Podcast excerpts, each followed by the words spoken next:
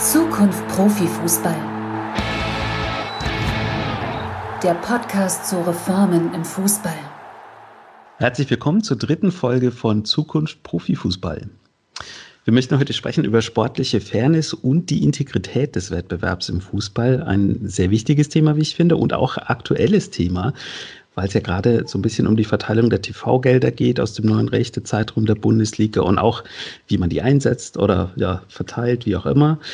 Wir nehmen am Sonntag, den 13. September auf. Das sage ich dazu, damit ihr einfach wisst, okay, das ist der Zeitpunkt, wo wir uns alle informiert haben und wer weiß, was die Woche danach bringt. Denn wie gesagt, die TV-Gelder wollen verteilt werden. Und ich habe wir gesagt, das heißt, ich bin nicht allein. Das wäre nämlich auch ein ziemlich langweiliger Podcast. Und deswegen sollten wir es genauso machen wie in allen Folgen vorher, die ihr mit Sicherheit auch alle gehört habt. Wenn nicht, macht es bitte. Wir stellen uns erstmal vor, würde ich sagen. Ähm, Anna-Maria, vielleicht magst du anfangen. Total gerne. Moin nach Deutschland oder wer auch immer das dann entsprechend hört. Ähm, ich bin Anna Maria, bin äh, Fan des FC St. Pauli und dort auch in der Fanszene aktiv. Und ähm, als der Aufruf von Zukunft Profifußball kam, sich stärker zu beteiligen, habe ich gedacht, Integrität des Wettbewerbes ist ein unglaublich wichtiges Thema und habe daran in den vergangenen Wochen intensiv mit Fans verschiedenster Vereine dran gearbeitet. Und jetzt sind wir ganz vorfreudig, euch die Ergebnisse vorzustellen und da auch in den Dialog drüber zu kommen, was wir erarbeitet haben. Ich bin auch sehr gespannt, weil ich habe das nur gelesen und äh, bin gespannt, was ihr mir dann noch dazu erzählen könnt. Ich habe ihr gesagt, das heißt, liebe Hörerinnen, liebe Hörer, es sind nicht nur wir beiden, es sind drei Leute heute. Der Dario ist auch noch dabei. Hallo Dario. Hallo, ja, ich bin der Dritte im Bunde. Ich bin der Dario aus Frankfurt. Dementsprechend gehört mein Fußballherz auch der Eintracht. Äh, hier bin ich auch in der Fanszene natürlich aktiv.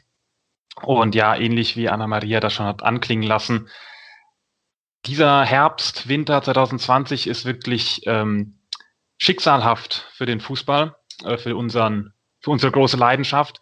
Ich glaube, dass äh, jetzt der Moment ist, wo wirklich viele Reformen machbar, umsetzbar und möglich sind.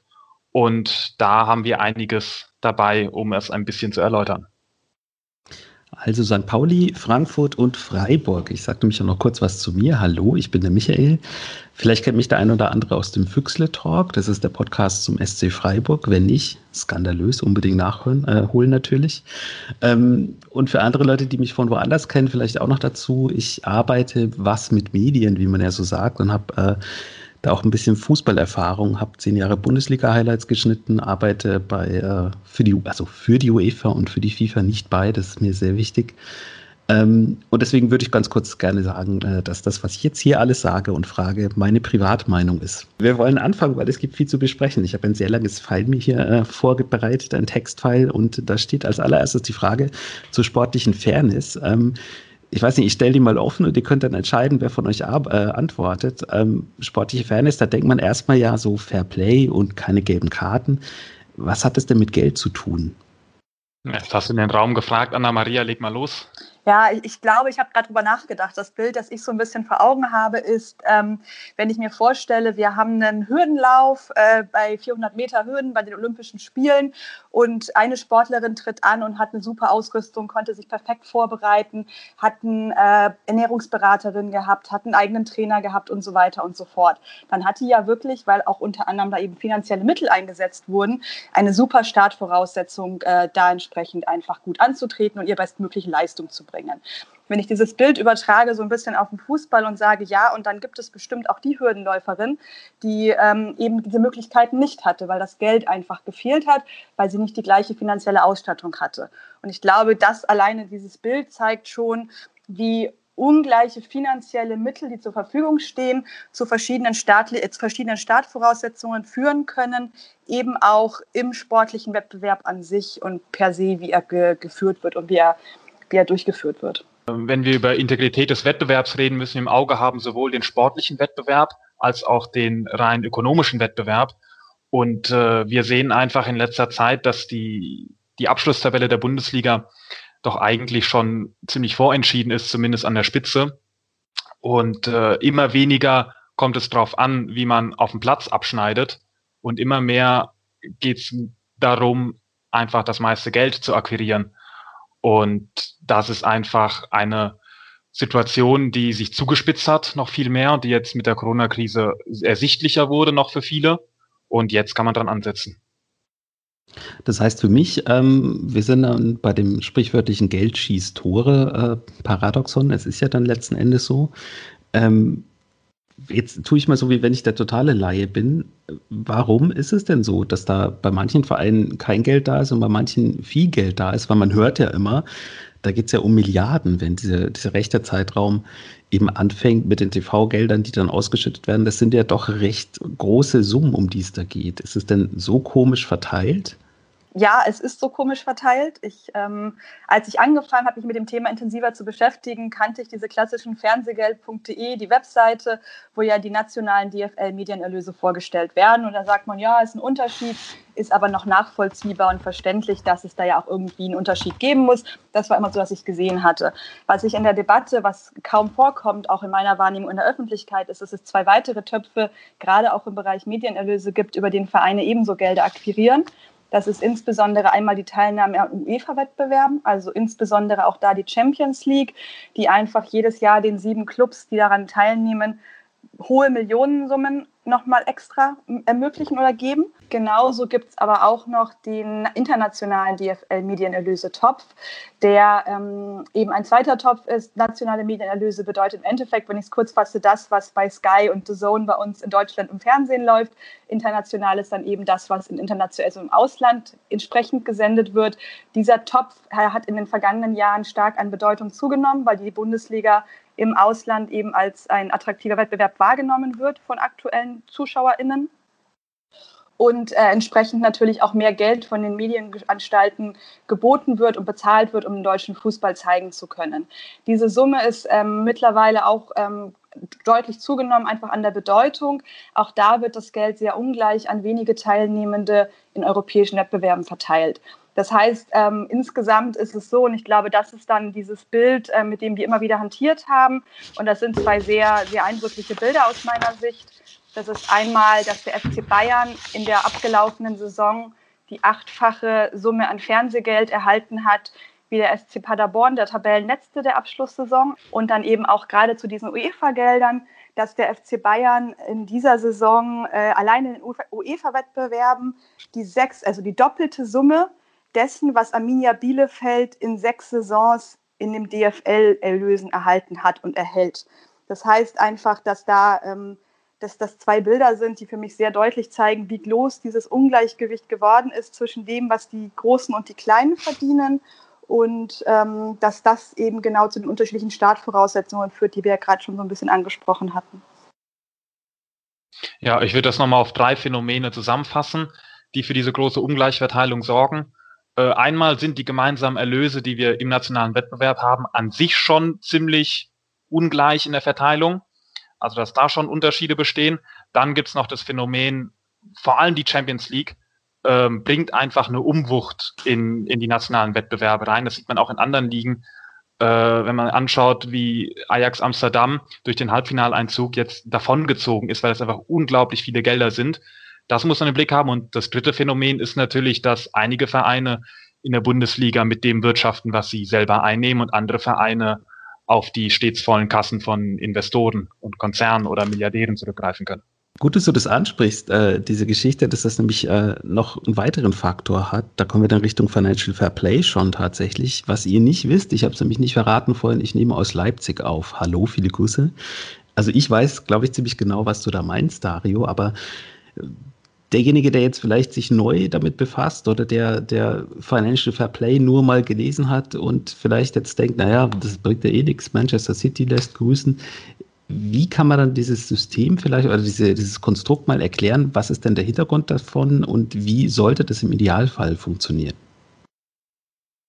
Also Financial Fair Play, das Schöne ist, es ist super simpel vom Grundgedanken her. Jeder darf nur das ausgeben, was er selber einnimmt.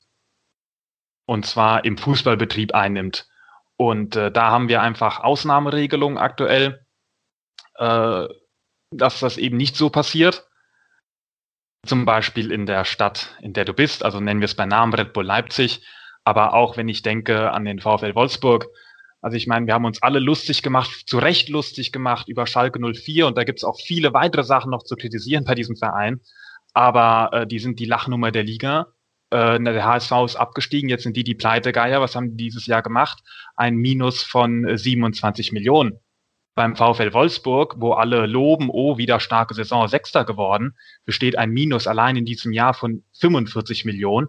Und das hat einfach der VW-Konzern äh, dann geglättet, zusätzlich zum ganzen Sponsoring. Das heißt, wir reden da über, über nahezu 100 Millionen jedes Jahr. Äh, in Zukunft auch noch mit Steuergeldern. Also da ist schon eine, eine große Unwucht drinne, dass einige Vereine nur das einnehmen, was sie in Sponsoring, durch Spielerverkäufe, durch Merchandise, durch alles, was man so kennt, eben haben und andere Spieler einfach auf die vollen Kassen äh, eines Konzerns oder eines äh, Privatiers zurückgreifen. Okay, Anna-Maria, das heißt, wir haben hier zwei Punkte, die wir jetzt ein bisschen tiefer noch besprechen. Das eine ist die Verteilung dieser TV-Gelder, weil die TV-Gelder sind die Haupteinnahmequelle der Profiklubs. Das sollten wir vielleicht auch nochmal sagen. Und das andere ist eben diese Geschichte, ja, jeder darf nur Geld ausgeben, das er hat. Das klingt total banal als Privatperson oder als Firma vielleicht auch, aber ein Fußballverein muss man das vielleicht vorschreiben. Das heißt Financial Fair Play-Gedanke äh, und wie man den tatsächlich national umsetzt sehr spannend. Also wir haben jetzt, glaube ich, ausgeführt, um was es geht. Ähm, vielleicht gehen wir mal ein bisschen ins Detail, wie ihr euch das in Zukunft vorstellen könntet oder wie man das ändern sollte, dass daraus wirklich wieder ein sportlicher Wettbewerb wird und man nicht im Oktober schon weiß, wer Meister wird, Anna-Maria. Ja, ich glaube, ähm, ein Punkt, den wir uns in der Debatte auch ganz wichtig, weil uns auch aufgefallen ist, würde ich einmal vorwegschieben. Wir haben uns als Fans, ähm, Fan, szenenübergreifend zusammengesetzt in diesem Prozess und haben da geguckt, wie würde der Fußball aussehen, die wir uns wünschen würden. Und haben dabei wirklich mal die Vereinsbrille abgenommen und gesagt, was wäre denn der Idealfall aus Sicht von Freiburg, aus Sicht von Frankfurt oder aus Sicht vom FC St. Pauli, sondern wirklich geguckt für einen Wettbewerb, der für uns spannend ist, für einen Wettbewerb, der auch fair ist. Was ist denn da für uns entsprechend wichtig? Und der Vorschlag, den wir gerne in die Debatte einbringen möchten, ist einmal ganz stark und ich glaube, das ist auch schon rausgekommen, indem wir es bisher positioniert haben, dass diese Fernsehgelder wieder gleichmäßiger verteilt werden müssen. Dass die sowohl die nationalen als auch die internationalen DFL-Medienerlöse deutlich gleichmäßiger zwischen den jeweiligen Teilnehmenden in der Liga verteilt werden müssen. Und auch, wir hatten es bisher noch gar nicht so besprochen, auch, dass das Gefälle zwischen erster und zweiter Liga mit entsprechenden Folgen bei zum Beispiel Abstieg, ähm, dass auch dieses Gefälle verringert werden muss das ist, glaube ich, so das, was wir als, als Grundtenor uns sehr schnell sehr einig waren, wo wir gesagt haben, so, so würde das für uns aussehen. Wir haben dann ein konkretes Modell erarbeitet, der aus einem hohen Sockelbetrag, Beitrag besteht und dann entsprechend einer Verteilung anhand von Nachhaltigkeitskriterien über verschiedene Säulen hinweg mit einer maximalen Spreizung von 1,5 in der Liga. Das heißt, dass der erste maximal die 1,5-fache Summe des letzten zur Verfügung hat und eben nicht äh, diese achtfache. Ähm, wir haben das, das so als, als Entwurf, als Vorschlag, den wir eben entsprechend gerne in die, in die Debatte einbringen möchten, entwickelt. Wir haben uns dann aber auch nochmal die europäischen Gelder angeguckt. Und auch da ähm, ist ja das Thema, dass da viel, viel Geld wenigen Clubs zur Verfügung steht ähm, und die davon überbordend profitieren, sodass wir gesagt haben und mal geguckt haben, wie läuft es denn eigentlich in anderen Ligen, in anderen Sportarten. In anderen Sportarten ist es sehr viel normaler als im Fußball, dass Geld komplett gleich verteilt wird. Ähm, und wir haben dann aber tatsächlich auch auf unserer Recherche im Fußball ein gutes Modell gefunden, wo ja nämlich bei den Teilnehmenden aus den Landespokalen ähm, ein Teil des Geldes, den sie in den Landes-, also in dem DFB-Pokal einnehmen, an sie als Verein geht und ein Teil des Fernsehgeldes an den jeweiligen Landesverband gibt, geht, der den unter den verschiedensten Teilnehmenden aus der jeweiligen Liga am Landespokal, der ja der qualifizierende Wettbewerb für den DFB-Pokal ist. Das heißt, dass man eben genau nicht dieses Ungleichgewicht, das wir gerade durch die UEFA-Gelder haben, dass man das genau da sieht und das Problem ja auch erkannt hatte im DFB-Pokal und da entsprechend diesen Vorschlag hat, ähm, dass man das, dass, dass man eben ordentlich den Vorschlag hat, dass man das wirklich so, so lebt, dass eben ein Teil des Geldes an den Landesverband geht und ein Teil des Geldes an den jeweiligen Teilnehmenden aus dem Landespokal, um da einfach das Ungleichgewicht aufzuheben, das sich sonst sofort ergeben würde. Und was ja genau das Ungleichgewicht ist, dass wir gerade in der Bundesliga, weil die UEFA-Gelder nur an die Bundesligisten ausgezahlt werden, dass wir insbesondere in der Bundesliga sehen und wo wir eben gesagt haben, das ist ein großes Problem für die Integrität des Wettbewerbes. Da muss ganz grundlegend äh, neu gedacht werden, wie das aussehen kann.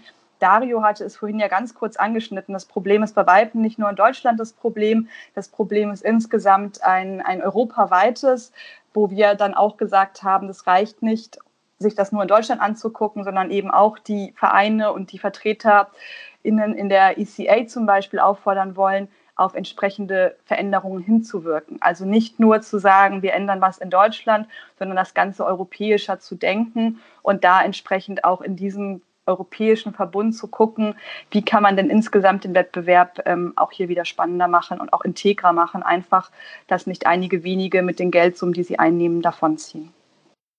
Was wir, glaube ich, noch sagen sollten, ähm, hier, wir sprechen hier um Geld, was als Gemeinschaft ähm, verdient wird. Das heißt, die, die Vermarktung der TV-Rechte ist zentral geregelt äh, von der DFL.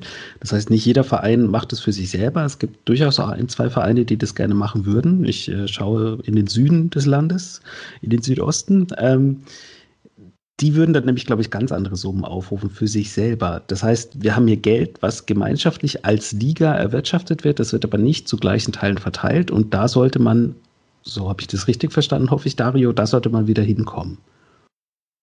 Ja, denn es war in der Vergangenheit schon wesentlich gleicher verteilt. Und äh, wir haben da wirklich eine, eine riesige Unwucht. Also die, die Zahlen, das ist leider im Fußball so, kommen oft schleppend rein. Es ist schon besser geworden mit der Transparenz. Die Kennzahlen, die von der DFL veröffentlicht werden, geben uns zumindest ein bisschen was. Ähm, ich habe jetzt mal hier ein Beispiel aus der Saison 2018-19. Da sind die Bayern natürlich Meister geworden, wie sonst auch immer. Nürnberg ist damals sang- und klanglos abgestiegen. Wenn man sich aber anschaut, wie viel Punkte Nürnberg pro eingesetzten Euro gemacht hat, war Nürnberg dreimal so gut wie der FC Bayern und ist trotzdem sang- und klanglos abgestiegen. Fortuna Düsseldorf, damals ähnliche Startbedingungen, hat die Klasse gehalten, wie wir wissen, im ersten Jahr. Und da waren sie wirklich sechsmal besser als der FC Bayern München performativ. Also jetzt bei der Frage, wie viel Geld gebe ich aus für einen Punkt in der Bundesliga? Und du musst quasi die Bayern sechsmal überbieten, um überhaupt die Klasse zu halten als kleiner Newcomer. Das, das zeigt, dass der Wettbewerb krank ist, denn ein guter sportlicher Wettbewerb zeichnet sich dadurch aus, dass die Spitze immer angreifbar ist. Es geht nicht darum, dass vor der Saison alle Wettquoten gleich sein müssen und jeder irgendwie Meister werden kann. Aber es geht darum, dass langfristig mit guter Arbeit, mit guten Spielen auf dem Platz man da auch wieder hochkommen kann. Und aktuell haben wir wirklich eine Monopolstellung an der Spitze. Die kann man auch nicht mehr wegdiskutieren nach den acht Meisterschaften in Folge. Und wir haben eigentlich auch eine Oligopolstellung, wenn wir die, die Top 3 ansehen. Und da, da leidet der Wettbewerb sehr drunter.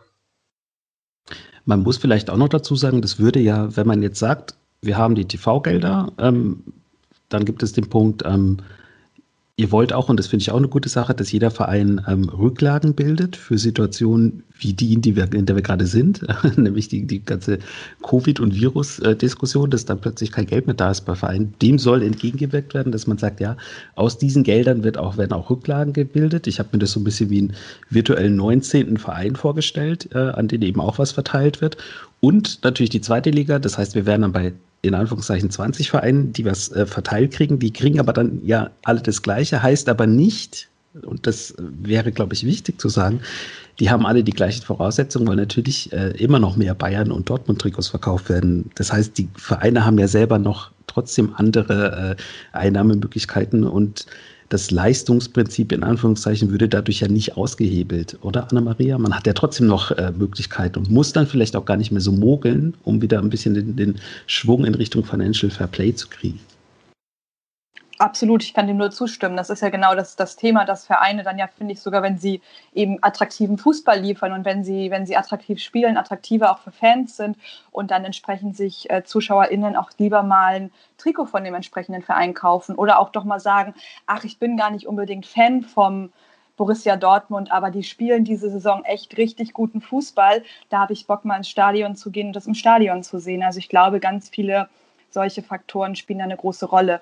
Mir ist da nochmal ganz wichtig zu sagen, ähm, ich finde diese, diese Vereinzelung immer sehr, sehr spannend im Fußball, weil ich finde, gerade Sport ist doch ähm, ein Wettbewerb und gerade ein Mannschaftssport, mit dem man mit einem Gegner spielt oder ein Teamsport, finde ich kein Mannschaftssport, ein Teamsport, bei dem man gegen ein gegnerisches Team antritt das kann doch auch nur davon profitieren und das kann doch auch nur überhaupt möglich sein, wenn ähm, meine Gegner, also wenn meine Gegner ähnliche Voraussetzungen haben und wenn die überhaupt da sind.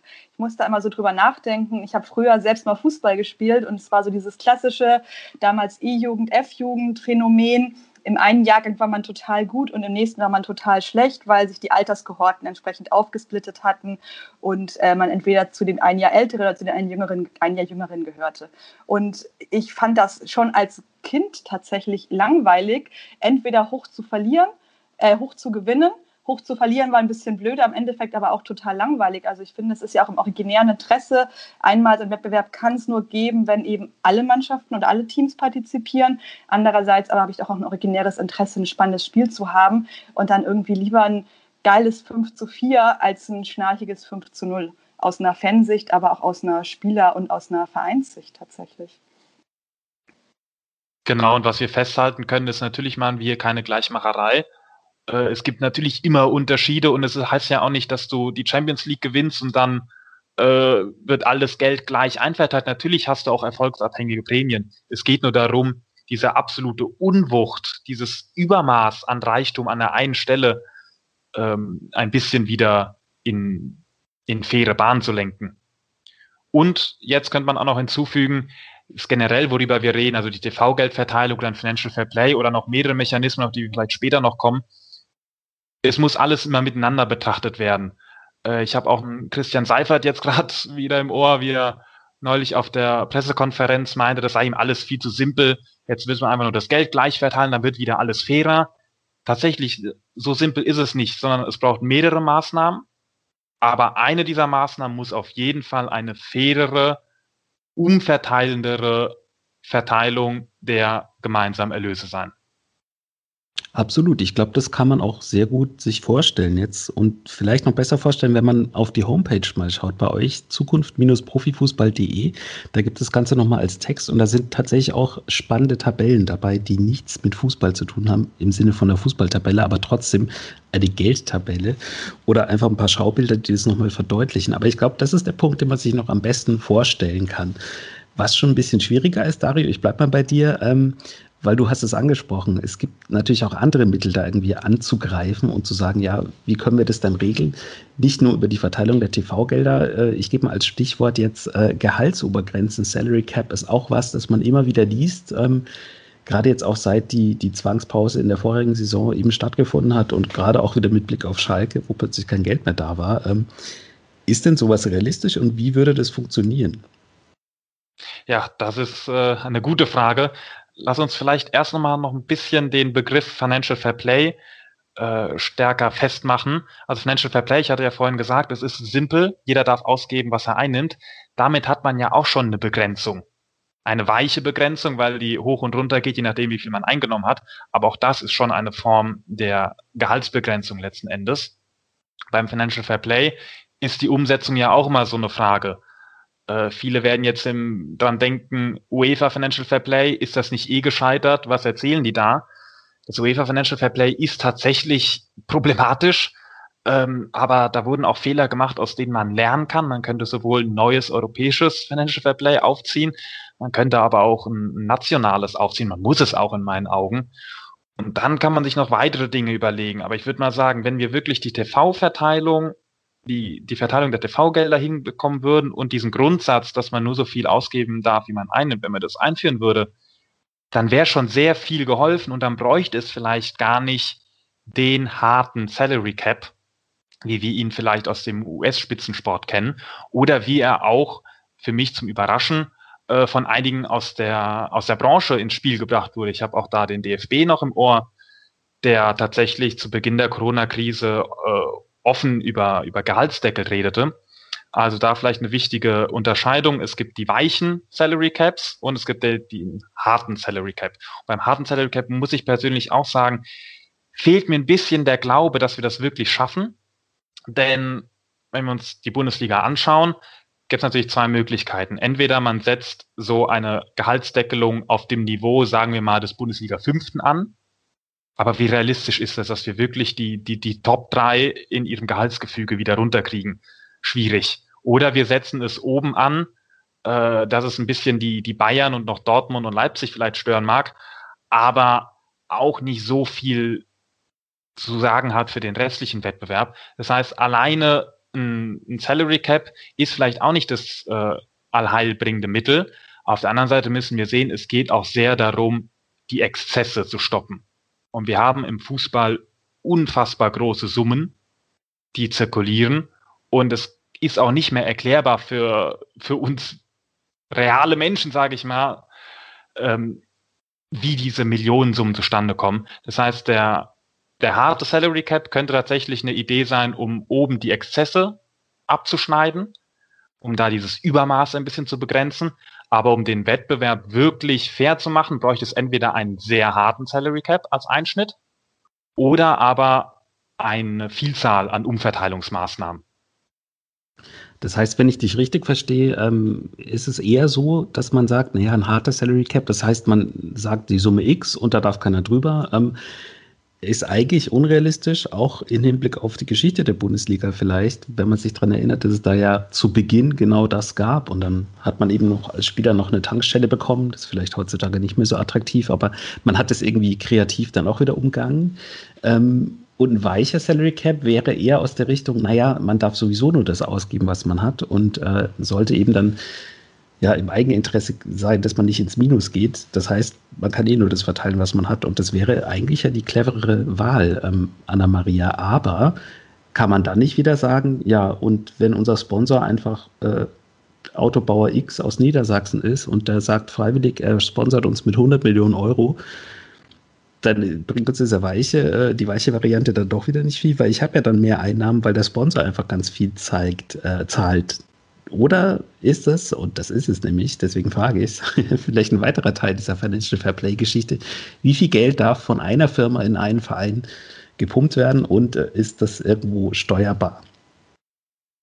Ich glaube, es ist steuerbar. Wir haben auch genau diese Fälle diskutiert und natürlich ähm, kann man erstmal einen Fußballverein äh, fördern, wie man möchte. Problematisch äh, wird es dann halt insbesondere, wenn das, wenn das gegen äh, Stimmen passiert, aber auch bei Weiben nicht nur, wenn das in diesem Kontext passiert. Ähm, es gibt ja durchaus in verschiedensten Branchen, jetzt aber den Fußball hinausguckend, äh, Aussagen darüber, was angemessen ist.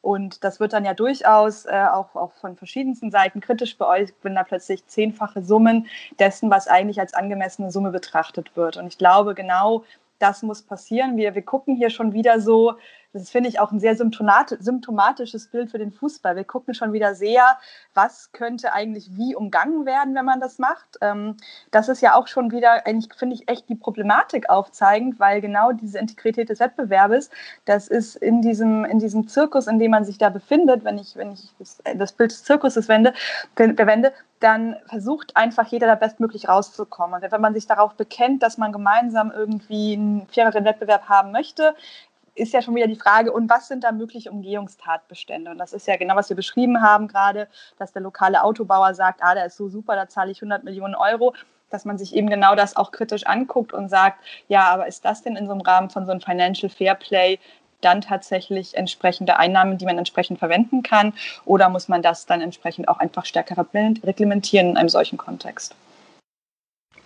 Dario, und wenn man auf diesen Punkt geht, ähm, den ich gelesen habe und sehr spannend fand, aber der war sehr kurz ausgeführt, dass man das vielleicht nicht als äh, ja, Korsett oder Strafmaß sieht, dieses Financial Fair Play, sondern eher auch als Belohnungssystem und dadurch vielleicht es schafft, ähm, bestimmte weiche Faktoren einfach mehr zu belohnen. Also du hast vorhin schon mal gesagt, Nachhaltigkeit, die kann ja auch sowohl finanziell als auch jetzt äh, ist ja auch ein Umweltthema tatsächlich. Also ist ja eine Vorbildfunktion, die der Fußball haben sollte, dass man solche Geschichten vielleicht auch mehr belohnt. Das heißt, nochmal kurz zusammengefasst, meine schwurbelnden Ausführungen gerade, den, das Financial Fair Play nicht als Regel zu sehen, sondern als Belohnung.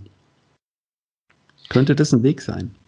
Das ist auf jeden Fall auch ein Weg und das dürfte alle Soziologen und Sozialarbeiter freuen, äh, das Belohnungsmodell klingt natürlich erstmal einleuchtender. Ähm, ein Punkt vielleicht noch zu den Umgehungen, wie, was gesagt wurde. Es ist bitter, aber natürlich muss man solche Regeln immer von den Umgehungen her denken. Und da kann man auch viel draus lernen, was beim UEFA Financial Fair Play schiefgelaufen ist.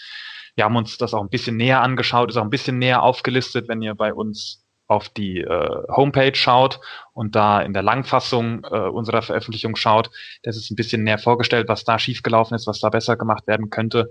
Die Umgehungen sind leider ein großes Thema, aber ich bemühe dann gerne den Vergleich zur Steuerfahndung. Ähm, es ist natürlich kompliziert und es wird immer Menschen geben und Unternehmen, die versuchen, irgendwie hier noch ein Euro, da noch ein Euro, da noch eine Million an der Steuer vorbeizukriegen. Und genauso geht auch ein Financial Fair Play Reglement mit einem ordentlichen Kontrollaufwand einher. Und es ist nicht nur mit der Einführung getan, sondern du brauchst wirklich das Durchsetzungsinteresse bei den Verbänden. Das muss da sein. Und dann ist natürlich das, worüber ich bislang geredet habe, ein Sanktionsmodell. Ja, es ist ein bisschen wie bei der Lizenzierung. Du musst das erfüllen, sonst bist du raus oder sonst kriegst du Strafen.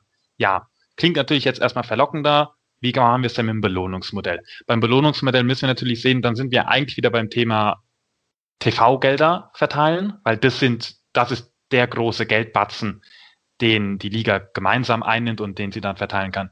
Ich bin da tatsächlich großer Freund von, dann da auch noch eine Säule aufzumachen, wo man sagt, äh, okay, wer jetzt äh, Geldern von Investoren bezieht, der sollte aus diesen solidarischen Töpfen eher ausgeschlossen werden. Und deswegen wird man belohnt, äh, wenn man äh, finanziell äh, vernünftig und solide wirtschaftet. Ähm, genauso bin ich auch Freund eines einer Säule äh, für die ökologische Nachhaltigkeit. Auch da bin ich sehr gern dabei. Nur die Sache ist, wie viel können wir mit diesem Belohnungsmodell erreichen? Es gibt tatsächlich ein sogenanntes Financial Fair Play Belohnungsmodell in der dritten Liga, ähm, das sind, das sind kleine Beträge, das macht für die Drittligisten auch keinen großen Unterschied. Und das ist eher so eine Greenwashing-Aktion von wegen, seht her, wir haben Financial Fair Play.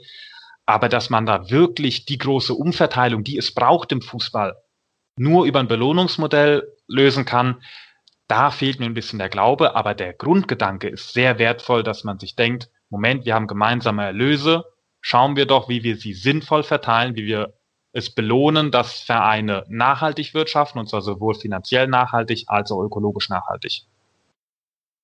Sehr gut zusammengefasst. Also das hat mir das jetzt noch mal ein bisschen näher gebracht. Ähm, ja, ich bin ein optimistischer Mensch, aber du hast wahrscheinlich schon recht.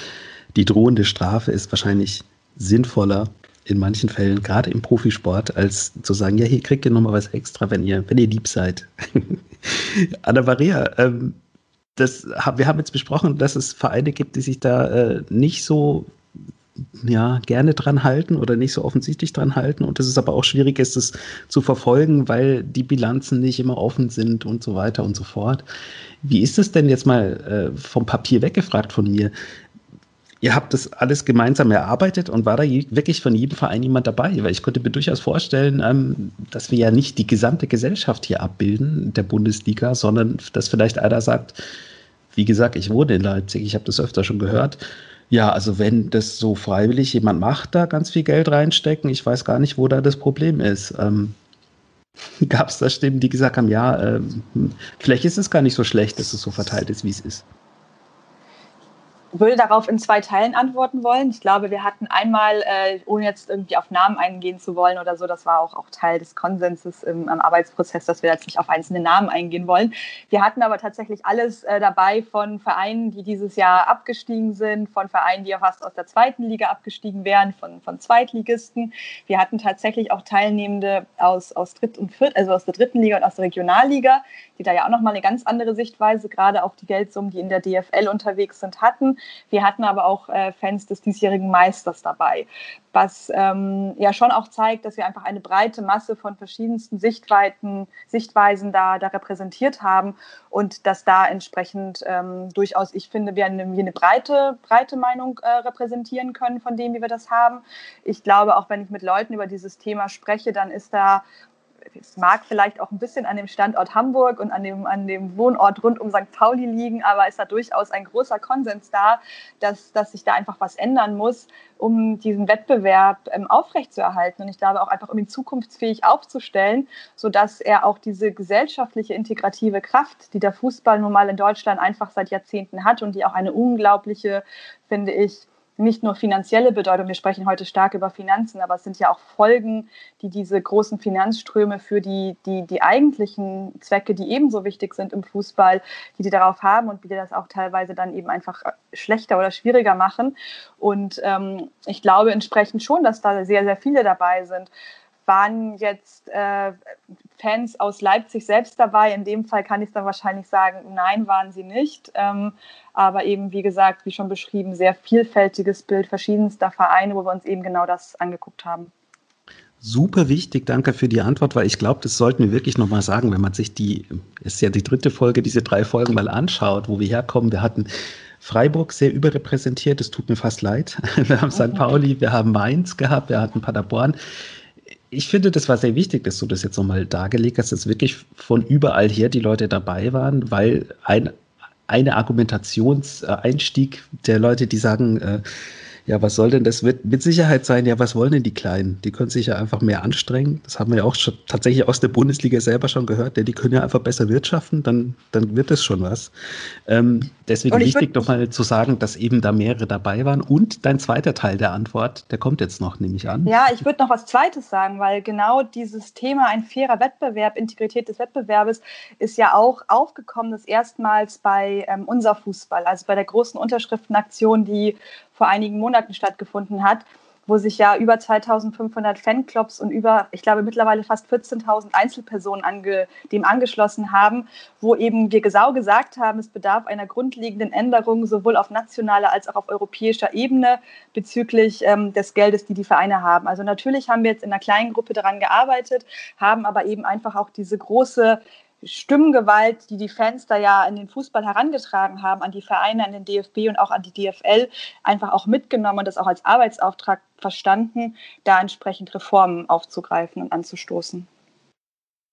Wunderbar, das heißt, es sind wirklich viele Leute. Deswegen, liebe Hörerinnen, liebe Hörer, ihr hört deswegen auch ganz viele unterschiedliche Leute. Das ist tatsächlich auch Absicht, dass nicht immer einer hier sitzt und andere Leute fragt. Ähm, ja, es sind viele und es sind auch durchaus welche dabei von Vereinen, wo man denkt, okay, die könnten doch einfach sagen, ja, cool, werden wir nun einfach neunmal Meister hintereinander, ist doch super. Ja, danke Anna-Maria, dass äh, du jetzt erstmal geantwortet hast äh, auf Michaels etwas ketzerische Leipzig-Perspektive. Ich hätte da vielleicht ein bisschen polemischer drauf reagiert. Ja, ich wohne ähm, nur hier möchte ich nur noch mal festhalten. ja, und ich möchte auch sagen, dass ich äh, ich glaube tatsächlich hatten wir keine Leute aus Leipzig dabei, was ich sehr schade finde. Ich hätte mich sehr gefreut über Leute von Lok oder Chemie.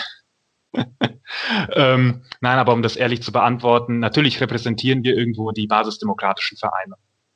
Ähm, wir haben jetzt gesprochen über Integrität, über Fairness und dass das der Haupttreiber ist, warum wir Financial Fair Play brauchen. Aber es gibt noch zwei weitere Punkte. Der zweite Punkt ist einfach die wirtschaftliche Nachhaltigkeit. Es ist auch einleuchtend. Ähm, es ist einfach ein Mechanismus gegen Überschuldung. Und das ist ein akut großes Problem. Und äh, dann müssen wir uns auch fragen, wo kommt denn das ganze Geld im Fußball her? Wir haben so eine boomende Fußballbranche. Die Summen explodieren so schon. Und dann auch noch das ganze Investorengeld, was den Markt noch weiter überhitzt. Also bei wirtschaftlicher Nachhaltigkeit haben wir auch noch ein, ein Themenfeld, wo Financial Fair Play äh, und alle anderen äh, Mechanismen, die wir vorstellen, eine Lösung sind. Aber der dritte Punkt ist tatsächlich äh, die Stärkung der basisdemokratischen Strukturen im Fußball. Es ist nun mal so, dass es zwei Modelle in der Bundesliga gibt. Das eine Modell ist das, was die Statuten auch vorsehen, nämlich der basisdemokratische Verein hat in aller Regel zwar die Abteilung ausgegliedert, aber hat das Heft des Handelns über den Profifußball in der Hand. Es sind am Ende zurückzuführen die Entscheidung auf die Mitgliederversammlung. Der Fan wird Mitglied seines Vereins, wird Teil seines Vereins und dieser Verein muss schauen, wie viel nimmt er ein und dann kann er genauso viel ausgeben. Und dann gibt es das zweite Modell, das Modell, das gegen die Statuten verstößt, aber trotzdem zugelassen wurde. Und das sieht vor, dass ein Investor als externer Geldgeber einfach zahlt und bestimmt wie ein Monarch. Und wir haben aktuell die Situation in der Bundesliga, dass es ein Wettbewerbsnachteil ist, basisdemokratische Strukturen zu haben. Und das darf eigentlich sein. Demokratie darf doch kein Wettbewerbsnachteil sein. Und da sind wir dann auch wieder bei den Grundwerten des Sports. Und äh, natürlich haben wir eine große Unzufriedenheit die wir, denke ich, auch repräsentieren in, unseren, in unserem Arbeitsgruppenprozess, repräsentieren wir ein bisschen die unzufriedenen Fans, die Fans, die schon lange dabei sind, die Fans, die sich basisdemokratisch organisieren und große basisdemokratische Initiativen sehe ich jetzt bei Red Bull Leipzig nicht. Deswegen äh, ist es auch logisch, dass wir jetzt kein äh, Sympathisant äh, dieses Bundesligisten bei uns in den Reihen hatten. Anna-Maria, es ist ein bisschen absurd, das zu hören, finde ich, dass man eigentlich als Verein, wenn man basisdemokratischer Verein ist, und der SC ist ja sogar ein EV, es ist alles total super bei uns, ähm, Klammer auf, haha, Klammer zu, dass man quasi Nachteil hat, wenn man sich an diese Statuten hält. Weil in den Statuten, äh, der Dario jetzt angesprochen, steht ja, ihr müsst so ein Verein sein. Und anderes wird irgendwie so halb zugelassen oder zumindest nicht verboten. Und man hat aber einen Nachteil, wenn man sich dran hält. Hat nicht der Verband dann auch ein Interesse daran, das eben wieder konkreter äh, zu fixieren und zu sagen, naja, wir sollten vielleicht daran auch mal auf die Leute hören, die, die das fordern? Oder ist es einfach totale Utopie, was wir hier betreiben? Ich glaube, das ist absolut gar keine Utopie. Ich glaube, genau das, was du sagst, ist ja auch genau den Diskussions- und Debattenvorschlag, den wir der DFL, aber auch allen weiteren Interessierten gerne vorlegen möchten, wo wir sagen, das ist eine Rückbesinnung auf das, wofür Fußball aus unserer Fansicht steht und wie auch eine Zukunft aussehen kann, die, die diese Grundwerte des Sports, die Dario gerade angesprochen hat, eben einfach ermöglicht. Und ähm, ich würde da auch gar nicht, was weiß ich, es kommt dann immer dieses, dieses Gerede von, wir wären äh, TräumerInnen und wir würden überhaupt nicht verstehen, was es ist. Ähm, ich glaube, andersrum würde ich das genauso spielen. Ich finde es absolut utopisch zu sagen, naja, also wir holen nach wie vor weiterhin diese, wir, wir finden möglichst viele Wege, die eigentlichen äh, Regelungen aufzuweichen um ähm, hier möglichst viel Geld zu machen. Und das ist dann, finde ich, ja auch eine, eine, grundlegende Frage, wofür ist so ein, so ein Sport da? Und natürlich sind die Vereine, und das ist mir, das ist uns allen auch komplett bewusst, mittlerweile mittelgroße bis große Wirtschaftsunternehmen, wo man da nicht komplett die Augen vor verschließen darf. Aber das ist ja trotzdem nicht dem widersprechend, dass da, dass da einfach Basisdemokratie ermöglicht wird und dass das auch, finde ich, ein gesellschaftliches Gut ist, wo auch ähm, die, die, die Gesellschaft an sich ein Interesse hat, dass sowas nach wie vor existiert und dass es das nach wie vor gibt. In, insofern, ähm, glaube ich, haben wir ja einen sehr, sehr guten Vorschlag, den wir erarbeitet haben, den wir auch jetzt ganz explizit der, der DFL, aber auch weiteren Vereinen zur Verfügung stellen möchten, um zu sagen, und das ist unser Vorschlag, wie es in Zukunft aussehen kann, um genau diese ganzen Auswirkungen und diese ganzen Umgehungen und diese ganzen anderen Sachen, die da passiert sind, um da einfach wieder auf eine gemeinsame Linie zu kommen, wie der Sport integer und fair aussehen kann. Ich denke auch, hättest du vor einem Jahr gefragt, ist das nicht irgendwie utopisch, was sie hier verlangt? Vielleicht schon, aber es haben sich tatsächlich Dinge verändert. Ich meine, man könnte jetzt ein bisschen, man darf nicht sich zu viel auf die Schultern klopfen, aber hier könnte man ein bisschen sagen, im Grunde genommen haben wir Fans, wir organisierten Fans, ist ja schon lange gewusst. Wir haben schon immer gestänkert und kritisiert, die Ko Kommerzialisierung, die Korruption, die Entfremdung des Fußballs von der Basis, Repression der Fankultur, die Aushöhlung von 50 plus 1, einfach, dass dieser ganze Fußball so sehr Unterhaltungs- und Werbeindustrie wurde. Das haben wir ja immer kritisiert. Man muss vielleicht auch ein bisschen selbstkritisch sagen, was dann oft dabei rumkam, waren eher so plumpe Parolen wie gegen den modernen Fußball oder jetzt die Mutter eines äh, Mäzens zu beleidigen während wir jetzt wirklich ein, ein bisschen einen Wandel der Zeit erleben, weil dieser Druck, der sonst immer nur aus dieser kleinen Fangruppe kam, der war ja wirklich gesellschaftlich groß spürbar, ungefähr im März dieses Jahres am Höhepunkt, wo wirklich alle gesagt haben und sogar die, die Branche selber mit, mit ganz vielen Leuten, auch wo man es nicht vermuten würde, auch ein Rummenigge auch, hat sehr viele vernünftige Sachen da gesagt, dass man wirklich ein paar Dinge zurückdrehen muss, dass man übertrieben hat, dass das zu viel Exzess war. Also dass wir jetzt wirklich einen, einen Druck auf dem Fußball haben und dass wir jetzt ein bisschen einen Schritt zurückgehen konnten, um dieses Gesamtkonstrukt Profifußball anzuschauen, um zu sehen, wir fahren hier gegen die Wand. Ein Wettbewerb, der so, so vorentschieden ist, der wird nicht lange beliebt und spannend bleiben. Jetzt ist die Gelegenheit, was zu ändern. Und diese Zeichen der Zeit haben jetzt nicht nur die Fans erkannt, sondern auch sehr viele in der breiten Gesellschaft und im Endeffekt sogar auch in den Verbänden und auch in der ein oder anderen Vereinsführung. Da bin ich mir sicher. Und deswegen bin ich paradoxerweise doch ein bisschen optimistischer als noch vor einem Jahr zum Beispiel. Ja, auch im Schlechten kann etwas Gutes liegen, wobei der Herr Rummenigge dann kurz danach sich wahrscheinlich auch gefreut hat, dass der Herr Sané einen Vertrag unterschrieben hat beim FC Bayern. Da habe ich dann schon wieder gedacht, naja gut, Worte. Ja, das ist aber auch, ich glaube, das ist genau dieser Widerspruch zwischen dem einzelnen Verein und dem einzelnen Erfolg im Mittelpunkt stehen zu haben und dann in so einer Situation, was eine Corona-Krise ist. Und das hat ja nicht nur auf der Fußballebene, das hat ja ganz viele Reflexionsprozesse darüber, wie wir leben, äh, was wir machen, wie wir arbeiten, angestoßen, was man ja in verschiedensten Bereichen der Gesellschaft gerade wahrnimmt. Und ich glaube, dann ist es natürlich, dass man dann in alte Muster verfällt, ganz schnell auch wieder ein Phänomen. Und ich glaube, das ist genau die Stärke dessen, was wir gesagt haben. Wir gesagt haben, nee, und da haben wir uns auch immer wieder im Prozess dann darauf hingewiesen, nee, wir gucken jetzt eben nicht auf die einzelnen Vereine und was das für uns, unseren Verein bedeuten würde oder nicht.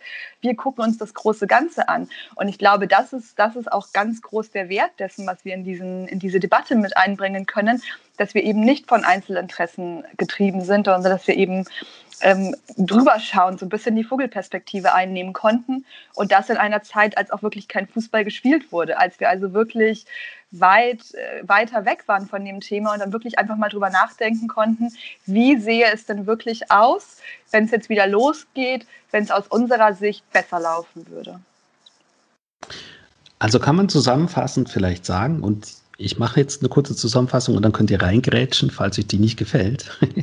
ähm, die sportliche Fairness ist auch eine finanzielle Fairness. Deswegen brauchen wir dieses Financial Fair Play. Der Name impliziert das ja natürlich auch schon. Ähm, das sollte neu gestaltet werden, ebenso wie die Gestaltung, wer kriegt wie viel vom Kuchen TV-Geld, weil andere Annahmen kann jeder Verein natürlich für sich selber generieren, sofern sie in den Statuten eben erlaubt sind. Wir haben über Werkzeuge gesprochen, wie das gehen kann. Wir haben über mögliche Verteilungsschlüssel gesprochen. Ähm, Dario, fehlt noch was aus deiner Sicht? Also auf der einen Seite können wir natürlich sagen, schaut auf unsere Seite zukunft-profifußball.de und ihr werdet da vor allem in der Langfassung äh, 13 pickepackevolle Seiten sehen, wo noch viele Ideen sind, äh, die, die sicherlich sehr interessant sind, die hier den Rahmen sprengen würden. Aber vielleicht ein Goodie äh, für den Podcast haben wir eigentlich noch, wenn du so willst, äh, und zwar das Thema Luxussteuer. Wir hatten ja vorhin ein bisschen den Anschein erregt, als gäbe es einen harten Salary Cap und einen weichen Salary Cap, der dann das Financial Fair Play System ist. Ganz so ist es nicht. Es gibt äh, ganz verschiedene Ideen, wie ein äh, weicher Salary Cap aussehen könnte. Und eine Idee davon ist äh, die Luxussteuer. Ähm, das heißt, man hat keine harte Obergrenze beim Gehalt, sondern man sagt, ab dieser Gehaltssumme muss einfach für jeden Euro, der darüber ausgezahlt wird, noch ein Euro an die Liga fließen und wird da bei den Vereinen verteilt, die diese Grenze nicht überschreiten. Das wäre ein sehr vernünftiger Umverteilungsmechanismus und es würde auch helfen, ein bisschen das ganze Fuß, das ganze Geld, das im Fußball ja drinne ist, auch irgendwie im Fußball wieder abfließen zu lassen.